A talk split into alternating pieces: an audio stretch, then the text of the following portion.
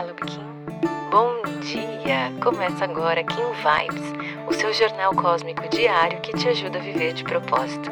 Eu sou Lu Oliveira e vou guiar você nesse mergulho estelar.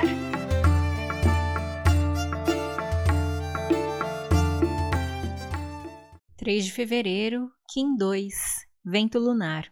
Essa onda do dragão, a gente está sendo convidado a voltar para o útero, é um momento da gente incubar os nossos sonhos, os nossos projetos, a gente realmente manter eles aqui num potinho de nutrição, digamos assim, onde você vai alimentar os teus desejos, onde você vai alimentar esse novo ser que você deseja ser, de repente estabelecer um novo hábito, um novo comportamento.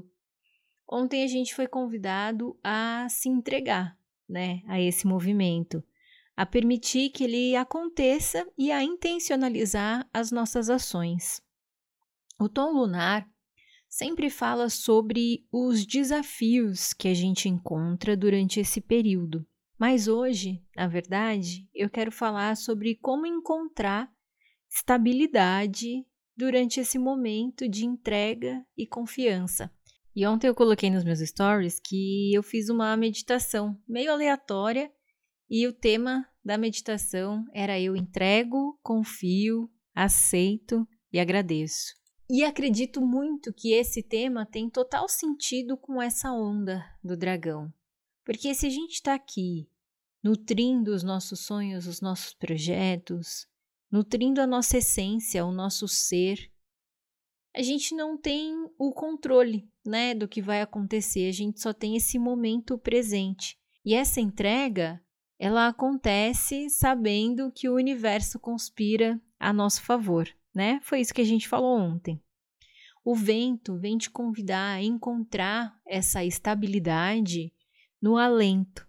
O que, que é o alento? O alento é a nossa respiração, é trabalhar essa calmaria, essa tranquilidade.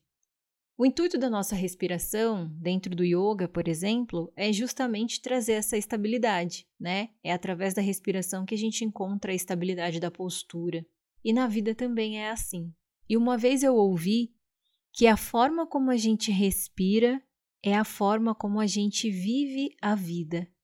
Você já parou para respirar com intenção, com cuidado, de verdade, do jeito certo, como deve ser? Quando a gente faz alguns exercícios, né, alguns pranayamas, por exemplo, são exercícios de respiração, muitas vezes a gente sente tontura. Sabe por quê? Porque o seu cérebro não está acostumado a receber tanto oxigênio. Não é bizarro? Essa é uma condição fundamental para a nossa sobrevivência e às vezes, na ansiedade da vida, nem isso a gente faz direito. Então, além de ser a forma certa de encontrar a estabilidade, é também o nosso maior desafio, não é mesmo? Respirar com calma. Toda vez antes de responder alguma coisa, respira, analisa, se observa. Dentro do programa Viver de Propósito, eu tenho 42 alunas que estão vivendo a fase de implementação do programa. Elas entraram na primeira etapa e a gente está finalizando o primeiro módulo que fala sobre a mente julgadora. E a grande questão desse módulo é trazer clareza, é se manter consciente. E a gente consegue, durante esse período, observar todos os processos que acontecem na nossa mente com uma velocidade absurda para que a gente dê uma resposta para o mundo, para que a gente traga alguma frase, alguma fala que muitas vezes no final a gente acaba se arrependendo. E aí, esse Kim de hoje fala justamente sobre isso, né? Sobre esse processo de comunicação, sobre a gente respirar antes de falar, sobre a gente pensar um pouco antes de tomar uma atitude. Então eu quero te convidar a fazer um exercício hoje. A qualquer estímulo que você receba, seja ele positivo ou negativo, eu quero que você pare e pense o que o seu espírito realmente gostaria de dizer, não a sua mente, não seus julgamentos, não seu protecionismo com você mesmo, não o seu ego, mas o seu espírito, na sua condição mental, de recursos, como esse espírito responderia a essas situações. Vai ser um exercício muito difícil e desafiador, porque na maior parte do tempo a gente está vivendo de uma forma reativa. As coisas acontecem e a gente simplesmente responde. Mas o Kim de hoje vem te convidar a respirar. E aí, como é que a gente encontra então o foco e o direcionamento para que isso tudo aconteça? Na energia guia, o mago te convida a estar receptiva, a estar aberta às coisas que a vida traz para você hoje. Observe. No análogo, a Terra vem dizer que esse movimento acontece para proporcionar para você mais evolução e que as sincronicidades desse dia vão te trazer as respostas que você busca. Esteja atenta.